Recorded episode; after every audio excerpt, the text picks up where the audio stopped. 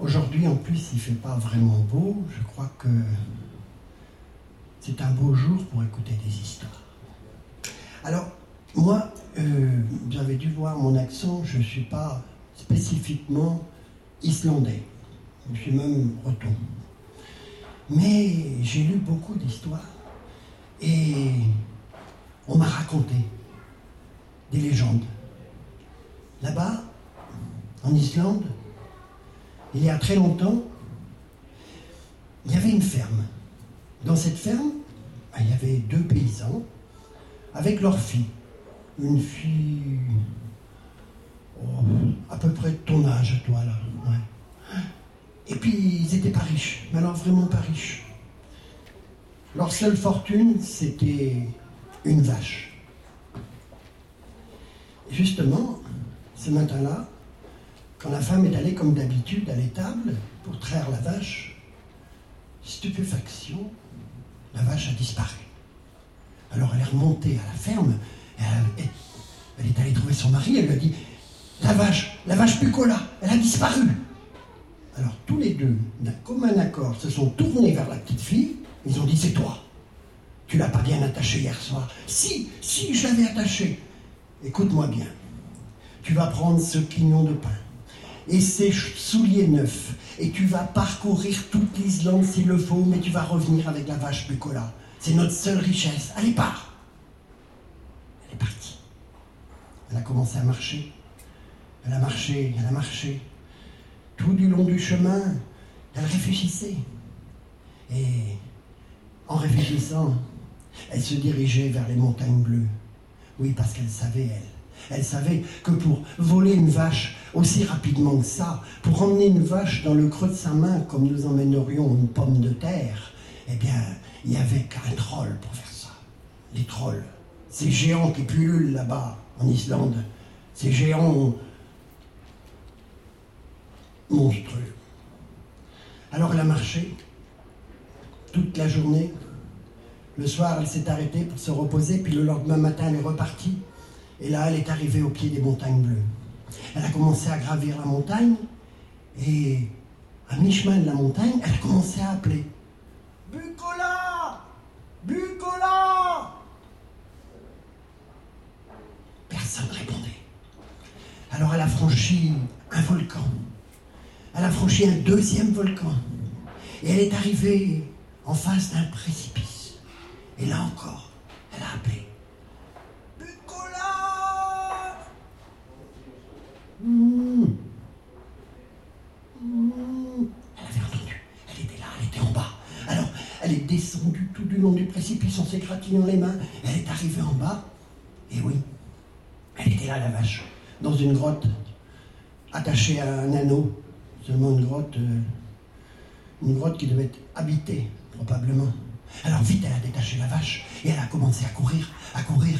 Et c'était déjà trop tard. La femme troll avec la fille troll avait entendu et elles se sont mises à courir. Et on voyait la montagne qui bougeait quand elles couraient tellement elles faisaient, elles étaient lourdes. Et elles ont commencé à courir, mais elles couraient beaucoup plus vite que la petite fille. Alors elles l'ont rattrapée rapidement. Et quand la petite fille a senti le souffle chaud de la femme troll dans son cou, elle s'est tournée vers la vache. Elle a dit Nicolas fais quelque chose. Prends un poil de ma queue et pose-le sur le chemin. elle a pris un poil et l'a posé sur la route. Et là, il y a une goutte d'eau, deux gouttes d'eau, trois gouttes d'eau, quatre gouttes d'eau, des flaques d'eau, une rivière, un fleuve. Un fleuve infranchissable. La femme troll s'est arrêtée net. Elle s'est tournée vers sa fille. Elle lui a dit Va me chercher le taureau de mon père Odin. Alors la fille est partie, elle est revenue avec le taureau, et là la femme s'est tournée vers le taureau, elle a dit Taureau, fais ta magie. Et le taureau s'est penché, et il a commencé à boire, à boire, à boire, à boire. Il a bu toute l'eau du fleuve. Et la femme troll s'est remise en marche. Elle a recommencé à courir, à courir, à courir, à courir. Elle a rattrapé la petite fille. Et quand la petite fille a senti le souffle chaud de la femme troll dans son cou, elle s'est tournée vers la vache. Nicolas, fais quelque chose. Prends un poil de ma queue et pose-le sur la route. Elle a pris un poil, elle l'a posé, et là, des petites flammes, des petites flamèches, et puis des plus grosses flammes, et puis des, immenses flammes. Un rideau de flammes sur la route la séparait de la femme drôle. Était-elle sauvée? Hum. La femme troll s'est arrêtée net. Elle s'est tournée vers son taureau. Elle a dit Taureau, fais ta magie. Alors le taureau s'est approché des flammes et il a recraché toute l'eau du fleuve. Et il a éteint les flammes et la femme troll s'est remise en marche. Elle a recommencé à courir, à courir, à courir, jusqu'à ce que la petite fille sente le souffle chaud de la femme troll dans son cou. Elle s'est tournée vers la vache. Nicolas, fais quelque chose. Prends un poil de ma queue et pose-le sur la route. J'ai pris un poil. Elle a posé sur la route. Et là, il y a des petites pierres qui sont sorties. Puis, puis des grosses pierres, puis des rochers, puis des immenses rochers jusqu'à ce que ça devienne une montagne. Une montagne infranchissable. La femme troll s'est arrêtée net. Elle a regardé la montagne. Elle a dit à sa fille Va me chercher une vrille chez mon père, le dieu Odin. Une vrille, c'est-à-dire une perceuse. La fille est arrivée avec une vrille et elle a commencé à percer un trou dans la montagne. Elle a percé, elle a percé. Et quand le trou était suffisamment grand, elle s'est engouffrée dans le trou. La fille l'a suivie dans le trou.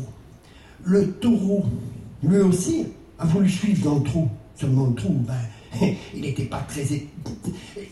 Il était à l'étroit, le taureau. Et, plus il bougeait, plus, plus on voyait la montagne commencer à, trembler. Et, et, plus il bougeait, il était coincé. Et puis, au bout d'un moment, toute la montagne s'est écroulée sur la femme sur la fille troll. La petite fille était sauvée.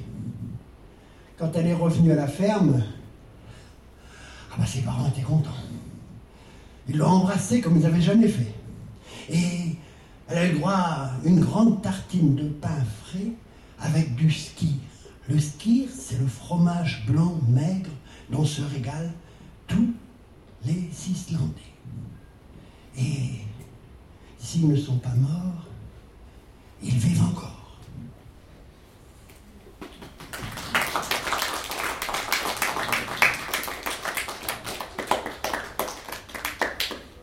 Alors, en Islande, il y a des drôles de traditions. Il n'y a pas un Père Noël, il n'y en a pas deux, il y en a treize. Treize Père Noël. Tous aussi bizarres les uns que les autres. Je vais vous les présenter.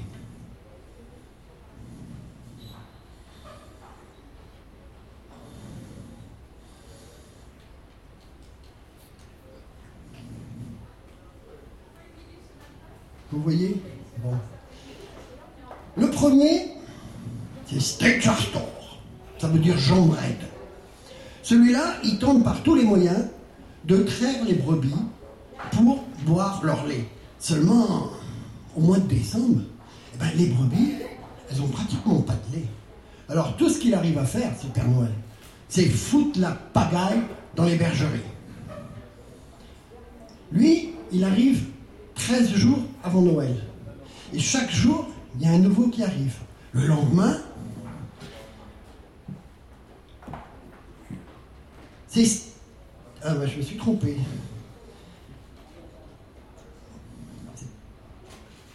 La manipulation, l'électronique, c'est assez plus que c'était avant. Celui-là, c'est Jules Cachor. Lui, euh, ce qu'il aime, c'est la crème du lait de vache. Quand il voit de la crème de lait de vache, il en prend. Oui, je sais, euh, ils sont bizarres, ces Père très bizarres, vous avez bien raison. Et encore, c'est pas fini, vous allez voir.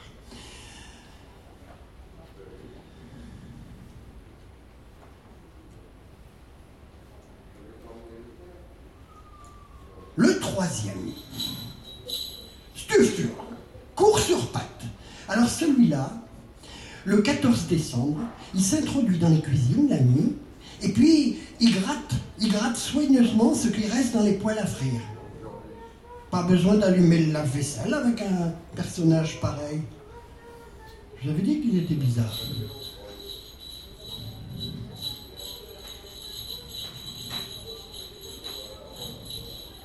Le quatrième, Zour le lécheur de cuillères en bois.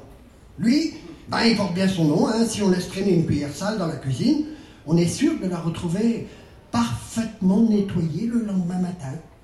Bon, encore celui-là, on lui pardonne parce que c'est le plus maigre.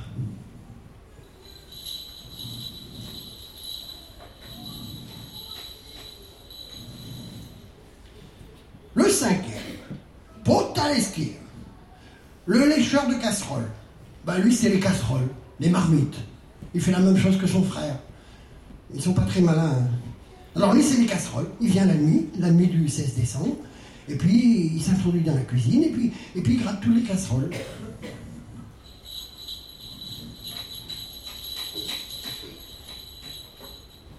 Le sixième, ah ben celui-là, il est encore plus bête que ses frères. Askaleskir. Lui, ben, il voudrait faire comme les autres, seulement les cuillères en bois sont déjà lichées, les gamelles sont nickel propres, les, poêles sont propres. Alors il ne reste plus qu'une chose pour lui, c'est la gamelle du chat. Il mange la gamelle du chat. Oui, je sais, je, je, je- je raison. Finalement, on est pas mal en France. hein. Le septième, Hurleskir. Alors lui, la nuit du 18 décembre, il s'introduit dans les maisons et il passe la nuit à claquer les portes pour réveiller les gens, pour les empêcher de dormir. Je sais, oui. Le huitième, Skirgamur. Il porte bien son nom, Skirgamur, ça veut dire celui qui mange du skir toute la journée. Le skir, c'est le fameux fromage blanc, maigre, dont raffolent tous les Islandais.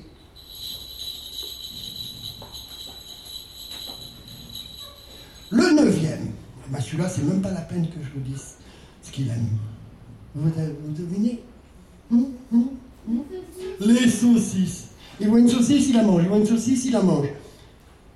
Ben oui, je sais. C'est pas moi, hein, c'est la tradition islandaise. Et encore, c'est pas fini.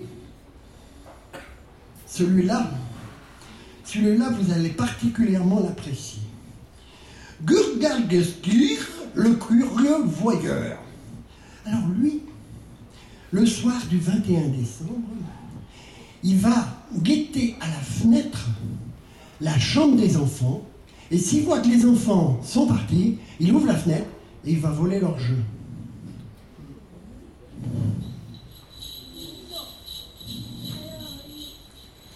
Le onzième, Catapeflure, euh, lui, euh, ben, il a un nez énorme. Et comme nous sommes le 22 décembre, c'est là qu'on commence déjà à préparer les gâteaux pour la nuit de Noël. Et ben lui, il voit un gâteau, il le mange. Le lendemain matin, ben, on est bon pour refaire des gâteaux de Noël quand il est passé celui-là. Le douzième, celui-là est un petit peu plus malin. Kate Crotte-Cure. Lui, il sait, il connaît la tradition, et il sait que en Islande, le 23 décembre, on prépare la viande. La viande de mouton qu'on met à sécher, à fumer dans la cheminée. Et lui, il s'est inventé un crochet et il monte sur le toit de la maison et avec son crochet, il vole la viande.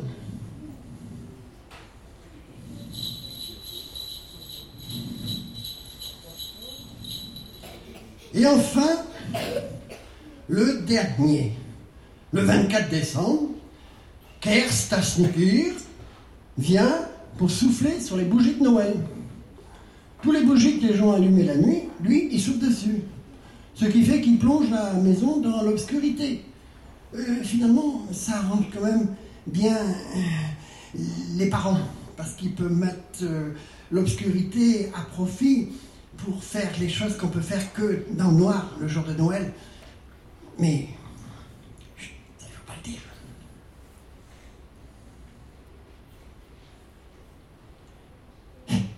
Ils ont un père, une mère. Eh oui. Voilà leur famille. Cette étrange famille. La mère, c'est une ogresse. Extrêmement méchante. Elle s'appelle Grilla. Leur père, c'est un paresseux, il dort tout le temps, on n'en parle pas. Mais alors le chat, le chat de la famille, c'est bien simple. Il fait tellement peur aux enfants là-bas que le Parlement islandais avait fait voter une loi pour qu'on évite d'effrayer les enfants en parlant de ce chat. Le chat de Noël qui vient la nuit pour manger, la nuit de Noël, pour manger les enfants qui n'ont pas d'habit neuf. Oui, parce que la tradition là-bas, c'est que le jour de Noël, chaque enfant doit avoir un habit neuf.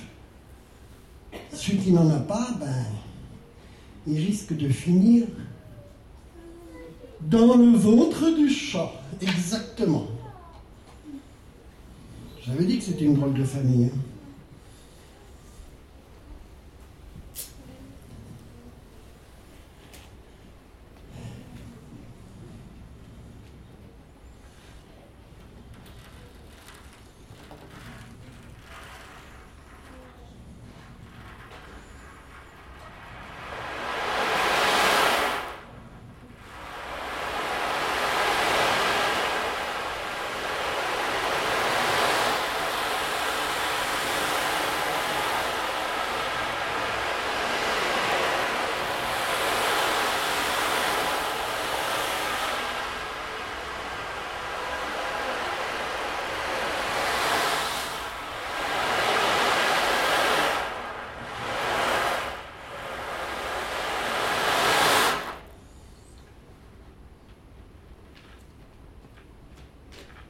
En Islande, il y a très longtemps, les hommes vivaient heureux au bord de la mer.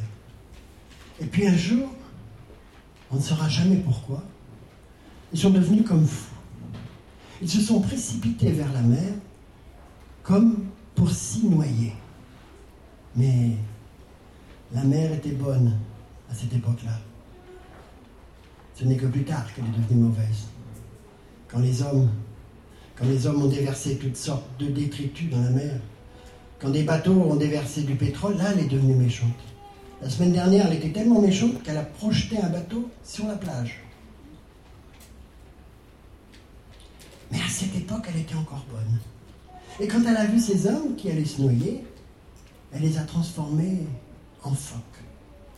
Une colonie de phoques, pas tout à fait comme les autres. En effet, cette colonie de phoques avait la particularité de retrouver l'apparence humaine une fois par an, la nuit de Noël. Alors la nuit de Noël, c'était quelque chose. C'était très joli de voir tous ces phoques qui sortaient de la mer et qui rampaient sur la plage et se dirigeaient vers une grotte d'où s'échappait de la musique, une grotte emplie de lumière. En arrivant à l'entrée de la grotte, ils posaient, ils retiraient leur habit, leur peau de phoque, et l'accrochaient au rocher pour aller danser. Au même titre que nous, nous retirions notre manteau pour aller aux dancing. Et ils dansaient, ils dansaient. Ils ont dansé toute la nuit. Ils n'avaient qu'une nuit. Ils n'allaient pas la passer à dormir. Et il y a un pêcheur qui rentrait tardivement de la pêche. Il a entendu la musique, il a, vu la lumière, il s'est approché, il a vu les pots de phoque, il a regardé la nuit et, il a pris une peau et il l'a emmené chez lui. Arrivé chez lui, il a ouvert son coffre, un grand coffre, il a mis la peau dans le coffre, il a fermé le coffre à clé et il a mis la clé dans sa poche. Il est allé dormir. Le lendemain matin, quand il s'est réveillé, il est retourné sur la plage. Ah ben, il n'y avait plus personne. C'était très calme. Assis. Assis. Il y avait encore une femme. Une femme nue, assise sur un rocher et qui pleurait. Alors il s'est approché d'elle il a vu qu'elle était très belle. Elle lui a dit que. Elle lui a dit qu'elle avait perdu sa peau de phoque. Alors, l'homme lui a proposé de venir jusqu'à la maison où il lui offrirait des belles robes. Ben, elle a accepté parce que elle n'avait pas autre chose à faire, elle ne pouvait plus retourner dans la mer. Elle lui a dit qu'elle avait déjà trois enfants sous la mer. Elle l'a suivi et lui a offert euh, des belles robes.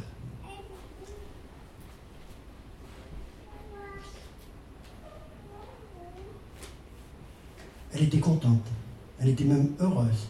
Elle l'a embrassé et ils sont devenus amoureux. Ils se sont mariés et ils ont eu trois enfants. Mais souvent, le soir, la femme retournait au bord de la falaise et face à la mer, elle prononçait cette phrase, cette phrase que j'entends encore résonner dans ma tête. Trois enfants sous la mer, trois enfants sur la terre. Trois enfants sous la mer, trois enfants sur la terre.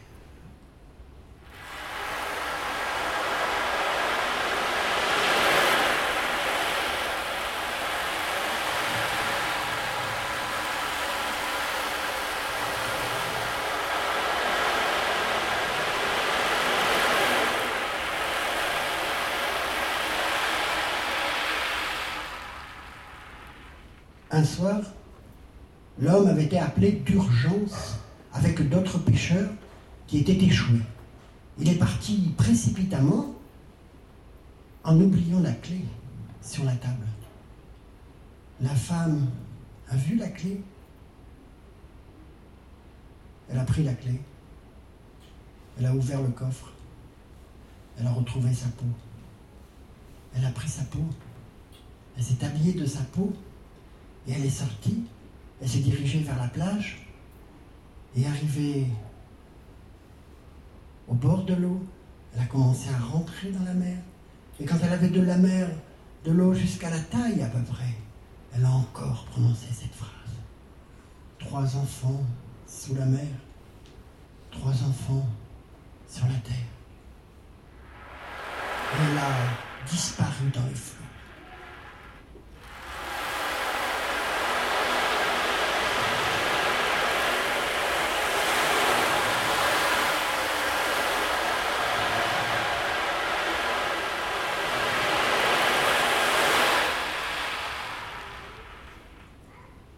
Le pêcheur, quand il est rentré, il a vu les enfants qui pleuraient, il a compris tout de suite.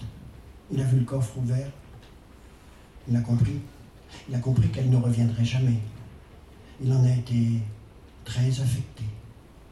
Mais c'était un pêcheur, n'est-ce pas? Alors, le lendemain, il a repris la mer avec son bateau. C'était un homme fier, elle regardait toujours droit devant lui, jamais en arrière. C'est bien dommage, parce que s'il avait regardé derrière lui, il aurait vu qu'il y avait un phoque qui le suivait. Un phoque qui avait, comme qui dirait, des larmes aux yeux. Trois enfants sous la mer, trois enfants sur la terre.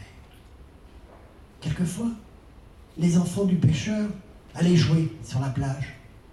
Et là encore, indubitablement, il y avait toujours le même phoque au large qui suivait avec beaucoup d'attention les évolutions des enfants.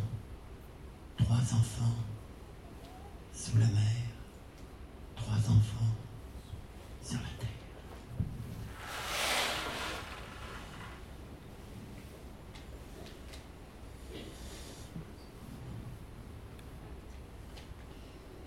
Merci de m'avoir prêté vos oreilles.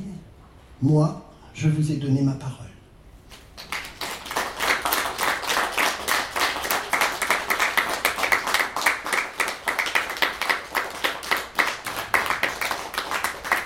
Et joyeux Noël à tous.